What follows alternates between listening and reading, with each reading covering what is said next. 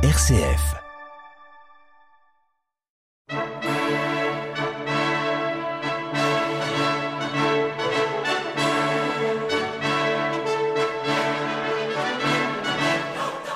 Charpentier ou philosophe, reine ou paysanne, pape ou bergère, ces hommes et ces femmes de toutes les époques et de toutes les nations ont agi pour le bien de l'humanité et pour la plus grande gloire de Dieu.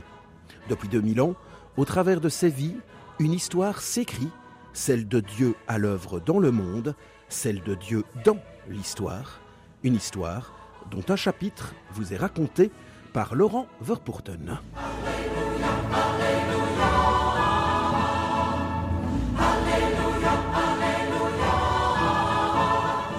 Aujourd'hui, les monts de piété, quand l'Église devient la banque des pauvres.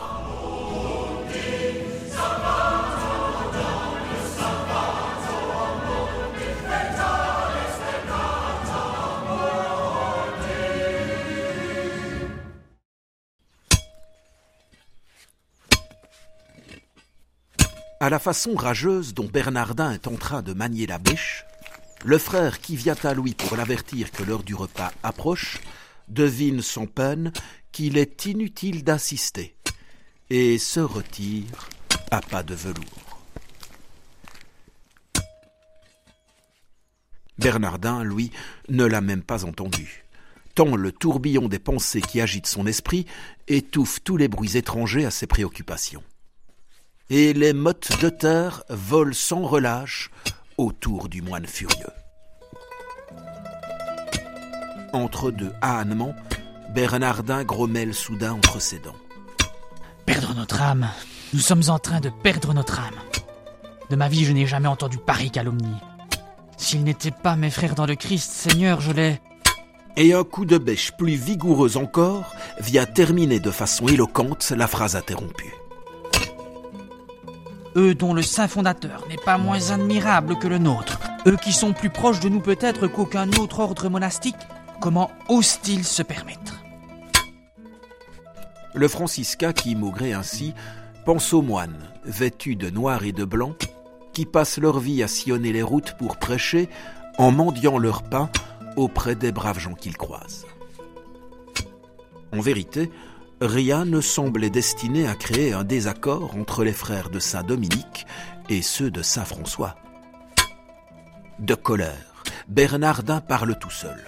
Il martèle par bribes les arguments qu'il n'a cessé d'employer pour convaincre chaque interlocuteur à qui il a eu affaire au cours de cette semaine éprouvante.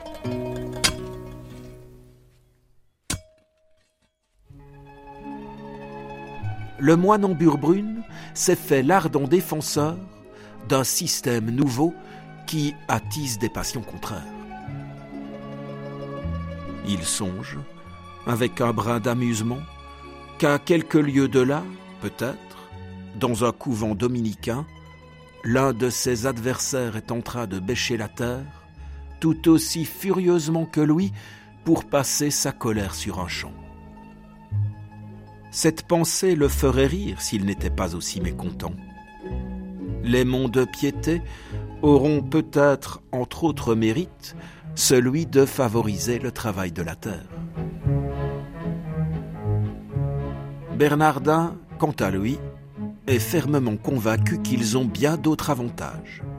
Mais c'est une opinion que les dominicains combattent de toutes leurs forces et qui a suscité des dissensions au sein même de l'ordre franciscain, qui en est pourtant l'initiateur.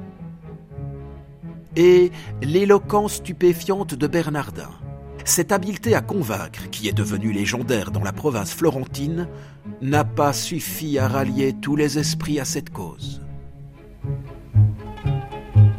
Ce matin, un dominicain lui a jeté au visage la terrible calomnie qu'il ressasse en creusant la terre. La stupeur a privé Bernardin de son esprit de répartie habituel et il s'est contenté de foudroyer son adversaire du regard. Ce soir, les réponses affluent enfin.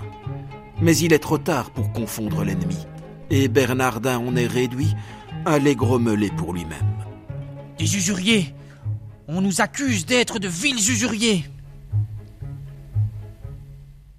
comme si des frères de Saint François pouvaient trahir si grossièrement tout l'héritage de leur fondateur. L'amour chevaleresque qu'il porte à Dame Pauvreté, son respect envers les plus humbles des miséreux, sa simplicité immense, sa volonté de vivre dans le plus grand dénuement possible. Mais parce qu'ils se sont avisés de créer un système qui permettrait aux pauvres gens d'emprunter quelque argent pour se tirer d'affaires dans certaines situations, on les compare maintenant aux banquiers malhonnêtes qui guettent, tels des oiseaux de proie, la ruine de leurs clients. C'est là une tâche infâme sur l'habit franciscain.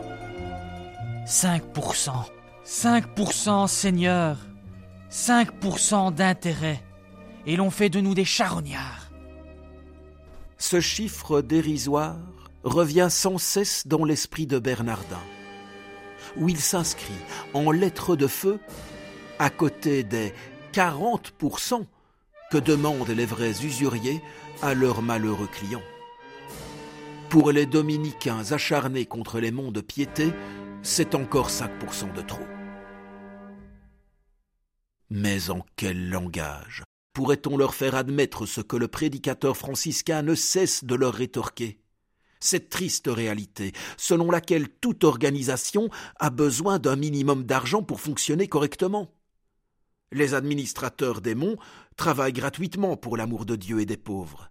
Mais il faut bien embaucher des receveurs et des caissiers, ainsi que des contrôleurs qui vérifient la bonne tenue des registres. Et ces gens-là, dont les compétences sont absolument indispensables, n'entendent pas se dévouer corps et âme aux pauvres. Il faut donc bien les payer. Et avec quel argent, sinon celui que rapportent ces misérables intérêts? Un ordre mendiant n'a par définition aucun capital. C'est un argument que les dominicains pourraient tout de même comprendre, eux qui n'ont pas un sous-vaillant. La main du moine se crispe de toute sa force sur le manche de la bêche. C'est pourtant tout le contraire.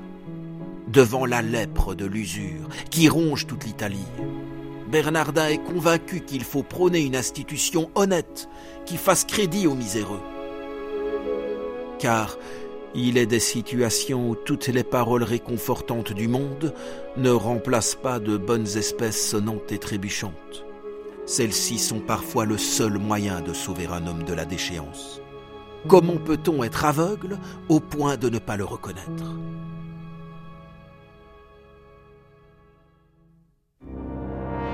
Les dominicains, avec qui Bernardin s'est livré cette semaine à de spectaculaires joutes oratoires, ont tenté de le mettre à tort par une savante rhétorique.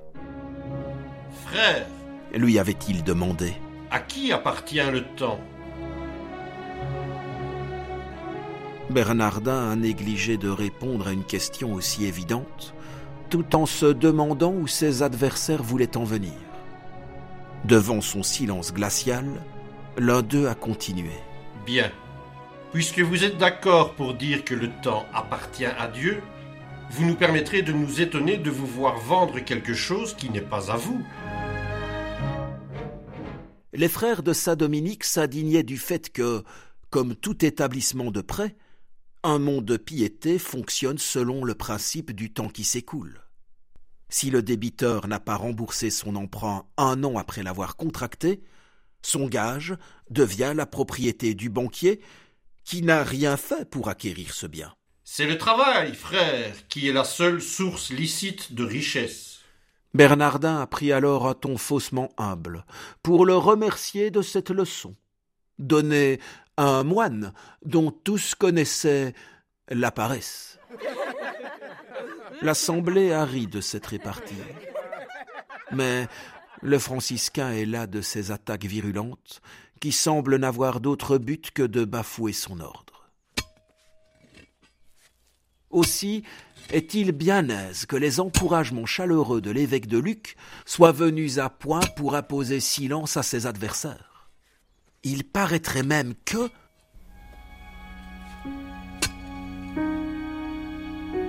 Bernardin interrompt ses coups de bêche furieux et regarde d'un air songeur le vaste monticule de terre qui s'élève autour du trou béant qu'il a creusé sans but. Il n'ose achever sa pensée, tant la nouvelle lui semble inespérée.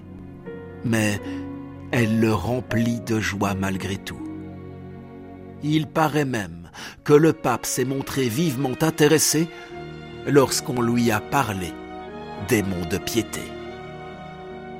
L'avenir va se charger de confirmer cette nouvelle que Bernardin médite avec un demi-sourire, le menton appuyé sur le manche de sa bêche, et qui a fait subitement tomber sa colère. Léon X approuvera en 1515 l'invention controversée des franciscains, les lavant ainsi de toute accusation de vénalité et d'usure. Les monts de piété, qui permettent aux plus humbles d'avoir accès à un prêt dans des conditions honnêtes, seront considérés dorénavant comme des œuvres de charité.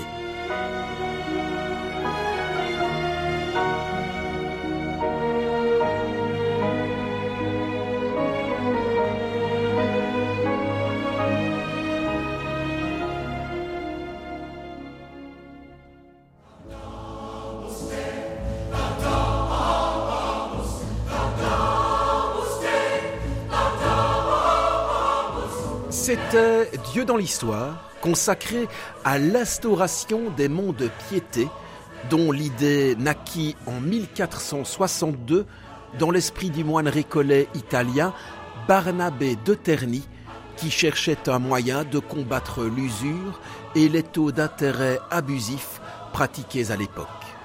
Le premier mont de piété verra le jour à Pérouse, le second à Sienne, jusqu'à ce que ces nouveaux outils de lutte contre la pauvreté soient officiellement reconnus en 1515 par le pape Léon X et se répandent dans toute l'Italie. Les monts de piété prennent d'ailleurs pour emblème le grip, la créature légendaire qui gardait les mines d'or d'Apollon dans le désert site. En Belgique, c'est sous la domination espagnole que les premiers monts de piété voient le jour, à l'initiative des archiducs Albert et Isabelle, soutenus par l'Église. Le premier des monts de piété ouvre ses portes à Bruxelles en 1618 dans l'ancien hôtel de Bersel. Il est aujourd'hui situé rue Saint-Guilain et fonctionne toujours. Quelques années plus tard, un mont de piété s'installera à Liège dans le palais Curtius où il demeurera actif jusqu'en 1812.